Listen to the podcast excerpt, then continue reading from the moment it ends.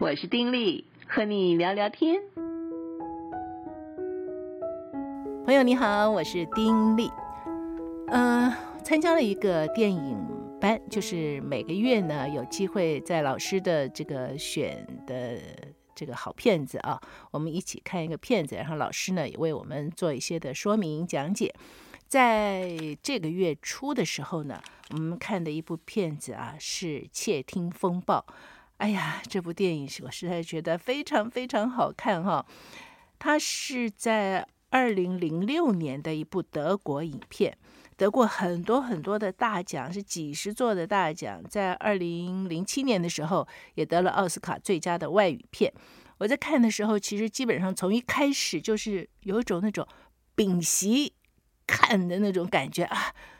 呃，就是觉得整个人绷得很紧，这样看，然后看完之后，最后的时候就 忍不住一泪水都流下来哈，所以我觉得非常的好看，而且非常的感人，嗯，触摸到人性当中很深层的一个部分。这部电影呢，它的题材也很特别哈，它是以东德国家安全部，这是秘密警察啊，史塔西为背景。这个机构是世界上最大的情报机构啊，它有九万名的机关人员，有十二万名的谍报人员，有一千名的专职电话窃听人员，还有两千名的邮件秘密检查人员，很惊人吧？哈！而这个电影呢，应该就是唯一把这个史塔西史塔西，也就是嗯德国的东德的这个秘密警察，他们怎么样去运作的。这个情况哈，曝光的一部电影。那剧里面的这个主角魏斯勒呢，哎，他是斯塔西的特工，也是他们这个文化部长汉普的爱将。这个人一出来就是觉得是一个非常非常的冷酷，而且都没什么表情，很无趣的一个人。那他在这一部分工作上面受到严格的训练。他也有非常杰出的表现，他逼供的本事高人一等，他可以把人逼到那种极限，嗯，让人几十个小时不睡觉，然后让人整个崩溃，在那种状况之下，他逼出来他要的情报，所以他不仅是在这方面是受重用的一个人，他也。教导新进的人员，电影一开始就是从这里开始的啊。那他自己本身的生活是极无趣味，居住的地方非常的简单，每天像机器一样，嗯，上班然后回家，回家做什么也都固定的，极为无趣的一个人。而他呢，嗯，在这个电影里面却是身当重任，因为他就是一个秘密工作者，是一个窃听人员。那剧里面的一个另外的主角就是德瑞曼，他是一个编剧。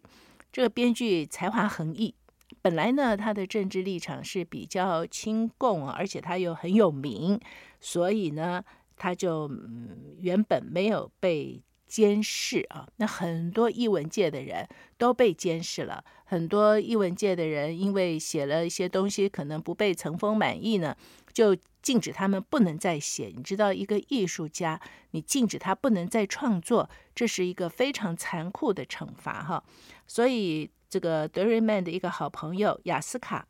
他是一个剧作家，杰出的剧作家，就在这种限制之下，抑郁而终，自杀而亡。那剧里的女主角呢，她是一个呃女演员，对于艺术非常非常的热爱，西兰。非常热爱艺术，非常热爱舞台表演，而他跟这个编剧德瑞曼呢是一对男女朋友，大概就是主要哦，还有一个角色就是汉普部长啊，因为这个部长呢，他等于是高层嘛，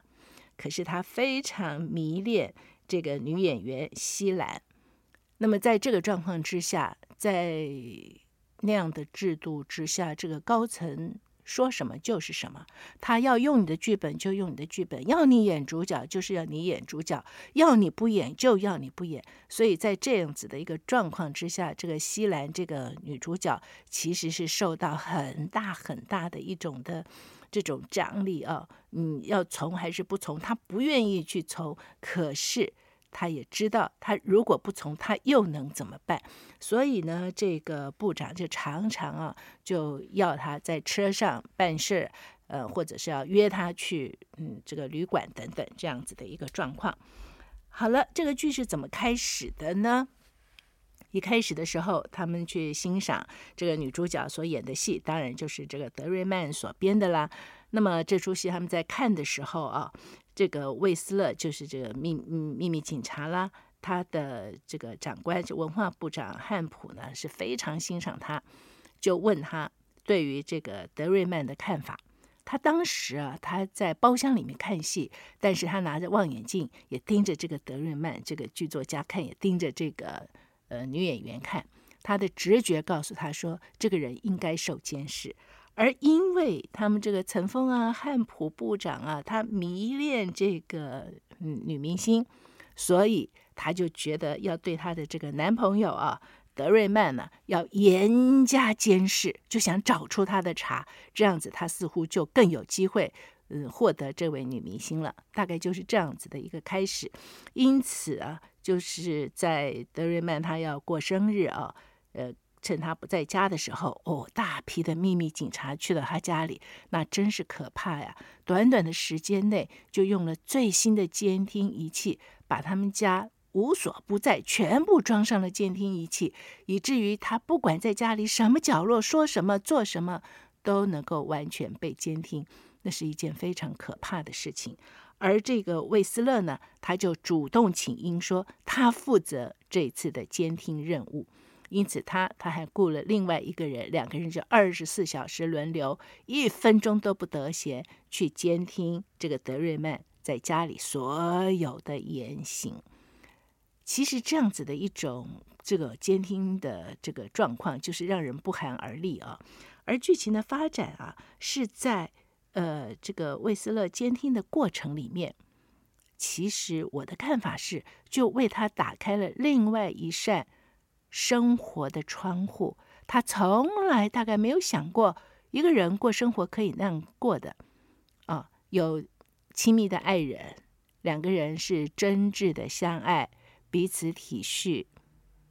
呃，在生活里面有朋友。啊，然后多彩多姿，你不是那种绚丽的多彩多姿，是生活上是丰富的，不像他是一种黑白的，紧紧的被桎梏住的那种生活。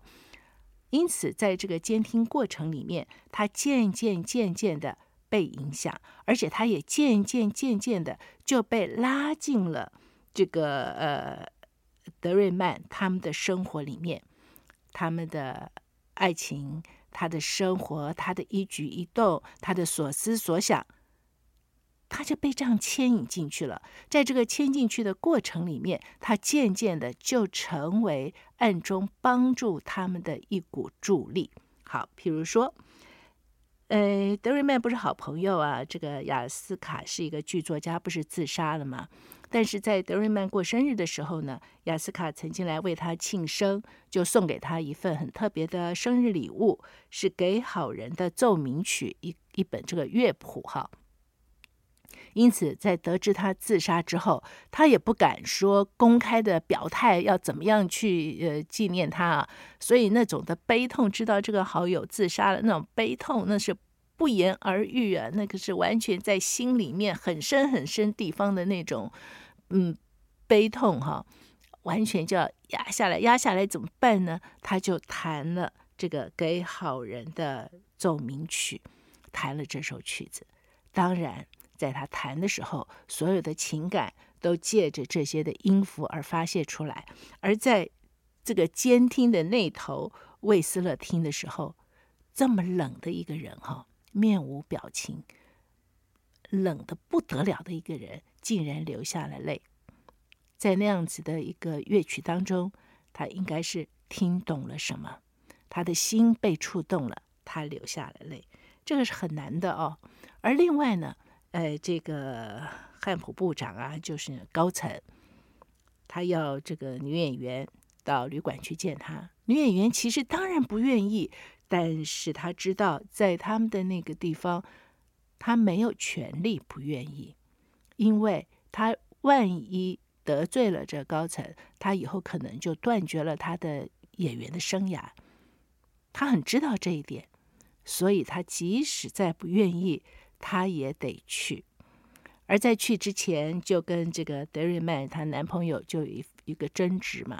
那么，为什么这个男朋友会知道他的女友跟这个高层有那么一一一些状况呢？其实也是这个秘密警察，嗯，魏斯勒故意的，呃，制造一个机会让这个男主角德瑞曼发现，就是在这个高层嗯以车子把这个女孩子送回家的时候，他在之前他故意啊在监听的地方制造出这个门铃。嗯，制造出门铃，因此啊，这个德瑞曼啊，他就早一步就先下去开门，开门就看到了这个女友从这个高层的车上下来，他就明白一切了。那本来呢，监听者秘密警察以为说这样一来，这两个人非吵不可，但没有，在那样的一个政体之下，德瑞曼也非常能够理解这个女孩子，这个女朋友，这个女演员。她的那种，哎，艰难，她的那种挣扎，他明白，他体恤，他拥抱他，而这个也让魏斯勒觉得，嗯啊，怎么是这样哈？好了，他要去见这个高层之前，他两个人争执，在争执当中，这个德瑞曼就跟他说：“你本身就是一个艺术哈。”你不需要再去逢迎这些人，你就是艺术。你的艺术不要靠你去逢迎他，你才有机会成为一个艺术的演员。你就是了。他有这么一段话。那么这个女的是在一个很挣扎的状况之下出去的，因此她出门之后，她就先进了一个呃这个一一个店里面去喝了喝喝酒。而刚好呢，这个魏斯勒在那边，他看到这个女演员，他就主动到女演员的这个桌子上来，就跟她说了一些话。在这个话里面，他是以是这个女演员的粉丝的角色说的。他当然说了一些赞美之词，而且他又重复的说了这句话：“你本身就是一一个一就是艺术啊，不需要再去。”嗯，攀附任何的力量，你本身就是。而这句话呢，这个女演员听进去了，因此她悬崖勒马，她就没有去见这个高层。你看哦，她在这个监听的过程里面涉入到如此之深哈、哦。好了，那么在这个雅斯卡就是自杀的那个剧作家真的自杀之后呢？呃，原本呢，这个德瑞曼算是比较温和的，不是那种积极的反动派。但是在他之后，他心里面那种积压的东西，还有他这个心里面，嗯，我想是一种本能的，本来就是知道是非的啊，本来就是嗯，知道写该怎么做，可以这样讲，他就无法再压抑，他们就决定了，要写一篇文章，写一篇文章要。在这个西德的一份这杂志上面发表是《明镜周刊》，而《明镜周刊》的编辑他们也有线，就联络上了，因此几个人呢就在他家里面密谋，说这个文章要怎么个写，怎么个表达，表达出来，在东德这个自杀状况的不断被提升，而尤其是译文界的人自杀率更加的提高，那当然这件事是不能够做的嘛。这个做出来嗯不得了的事情，要做这件事情，西德的这编辑就特别给他带来了一个迷你的打字机，给他特别选用了一种红色的墨水，这样子啊，呃，再去查的时候比较不容易查。他们实在很厉害，他们用墨水，哪个作家习惯用什么墨水去查这篇文章是来自谁？红色墨水难查。好了，他就这样，但是打字机也不能被看到，所以他那个迷你打字机呢，他每一次写写写写了之后，他就藏在嗯客厅到餐厅吧，反正一个门槛啊，底下是地板，他把地板翘起来，底下有一有一个空处，就把那个打字机藏在那里。说巧不巧，有一天他写完这个女主角要回来，那么他嗯藏这个打字机的时候慢了一点点。所以他正在藏女主角进门，所以女主角知道那个打字机在哪里。他原本不想让他知道，因为多知道就多一个危险嘛。但是女主角就告诉他说，他怎么样都不会背叛他们，让他放心。还是两个人就是真心相爱嘛，所以他觉得女主角告诉他，他怎么样都是支持他的，怎么样都不会背叛他。而剧情的发展呢，到后来就嗯超出了他们的想象哦，因为这个高层得不到这个女主角，而他的这篇文章呢，又在西德发表了，引起了轩然巨波，所以东德这边当然就是要嗯紧紧的去查出来这篇文章到底是谁写的，因为是有匿名发布的嘛。那么当然，德瑞曼也是嫌疑人之一。可是呢，从这个监听的资料上又看不出任何的端倪，因为魏斯勒他完全明白这些事情，可是他在写报告的时候，他却假造了报告啊，不是写说呃没有什么特殊事情报告，就是说几个人在家会谈，因为列宁啊这个呃呃多少多少年，然后他们呢是要出一个什么样的纪念性的一个剧，所以他们在讨论。剧本该如何写？他甚至还编了这个剧本当中第一幕的大纲是什么？他自己做文章，而刻意的隐瞒了德瑞曼他们的计划。即便他们在送文章出去的时候，其实他完全都知道，可是他故意的就隐瞒了这个事实，所以才让文章顺利出去。可是既然发表了，那就不得了了，就要彻查呀。那么，在这个过程当中，这个高层就抓了他的这个女朋友西兰，而残酷的事情是要魏斯勒去审问他。魏斯勒在这方面一向就是最厉害的，他知道怎么样逼供，他知道怎么样去问，他知道怎么样把人逼到一个犄角，然后就没有办法忍受，只好说出实情。他也是用同样的方式。呃，基本上就是引导他，你难道不要你的前途了吗？你的艺术舞台呢？你是一个这么杰出的演员，你的艺术舞台又在哪里呢？等等等等。所以逼到最后，最后这个女主角就在那一念之间，她出卖了她的男朋友德瑞曼，说出了那个打字机藏在哪里，当然也就显露出来，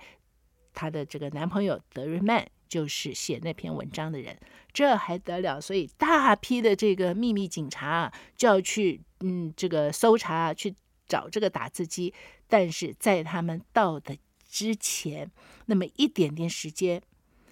魏斯勒先到了这个男主角家，男主角那时候不在家，他却把打字机拿走了。因此，当大批的秘密警察冲到他家里去去查的时候，撬开了那个底下那个地板，哈。空无一物，但是在那个刹那，刚洗完澡出来的这个嗯嗯，这个女演员西兰呢，因为她是被审问，终于出卖了她的男朋友，她心里实在是纠葛。她回来之后一句话都不说，就说要去洗澡，正在洗澡，秘密警察到了，所以她知道发生什么事，她也知道她的男朋友会遭遇到什么。在那个当儿，她受不了她内心的谴责。所以他穿着这个呃浴袍哈，就冲出了家，冲出家，在马路上被一辆迎面而来的车子就撞倒了。撞倒之后，立刻就濒临死亡。在那个时刻，魏斯勒从旁边出现，在他咽气的前一秒钟，告诉他说：“打字机我已经收起来了。”但是他也就断气了。所以，当这些秘密警察跟德瑞曼从楼上冲下来的时候，韦斯勒当然就藏起来了。所以他并没有看到韦斯勒，可是他却失去了他的这个女朋友西兰。啊，这是非常残酷的事情哈。好了，事情继续往前走，时间往前推移，到了一九八九年十一月九号的时候，大事发生了，柏林围墙倒了。所以整个的世界也就变了。德瑞曼成为一个自由的作家，他可以随便写他要写的东西。忘了说，在之前的时候，因为他女友的死亡，因此德瑞曼也就没事了，因为也没有证据嘛，啊，什么事都没了。可是呢，魏斯勒却因为啊没有得到相关的情报，是你负责监听的，没有得到相关的情报，所以他就被这个调职啊。到地下室干嘛呢？处理文件，就每天啊收发信，去整理这些文件。但是呢，他还是像以前一样，他的心里面是平安的啊，应该是这样。所以虽然那个工作是极其无聊，但是他基本上就是还是跟以前那个样子啊。好了，等到一九八九年东德西德中间的围墙倒塌之后，所有的东德的秘密档案就全部曝光。而他们有一次，这个德瑞曼跟这个部长哈、共同再去看女演员在世的时候所演的那部戏时，是换了另外一个女主角。他们在里面看两个人都看不下去了，当然都会思念嘛，会嗯想念过去的一段时光。两个人就走出了这个剧场，在外面的时候碰到。那么当时德瑞曼就问了这个部长一句话说。为什么那么多人都被监视，只有我没有？原因在哪里？这个部长就跟他说：“你错了，你所有的行为我们了如指掌。”他才知道自己原来一直被监视，他不知道。可是他被监视，为什么没有出事呢？因此激起了他的好奇心，所有的秘密档案也都曝光，他就特别去查。结果查之后发现，有一位负责监听他的人，编号是 HGW，还有 XX 十七这样子的一个秘密警察，负责监听他的人，在他的档案里面编造了假的档案，以致暗中的保护了他，让他能够呃安然无恙啊，也让他。能够在那个时刻，也能让他的文章，嗯，平平安安的、顺利的运到了西德，顺利的发表。那这个人是谁呢？他去找，后来他真的就找到，看到他在挨家挨户的送信，可是他并没有去相认，因为这种关系真的是很尴尬，怎么认呢？但是他回家之后，他开始写了一本书，这本书的名字呢，就是。给好人的奏鸣曲，在这个扉页上面，第一页上面，他就写上了致 HGWXX 十七真挚的感谢。只有他们两个人心知肚明的代表什么。而这个魏斯勒，他不是送信吗？就会经过书店一看，哦，好大的海报哦，就是德瑞曼又出了新书了，书名竟然就是《给好人的奏鸣曲》。他当然有兴趣，他就走进了书店，翻那本书，看到了扉页上写的字，啊，你就知道他心里的感受。店员问他说：“要不要包起来？你是送人吗？”他说：“不必，这书是给我的。”哦，不必啊，然后就笑了。在他冷酷的脸上从来没有笑意，而在那个时刻，他笑了。我也是在那个时刻，哇，忍不住就 就泪泪就要流下来了，因为。可以去体会中间的这种人性里面的那种的挣扎，然后在这种黑暗，在这种纠葛之中，总有一份那种坚持的光亮，那是一种极大的一种的善意，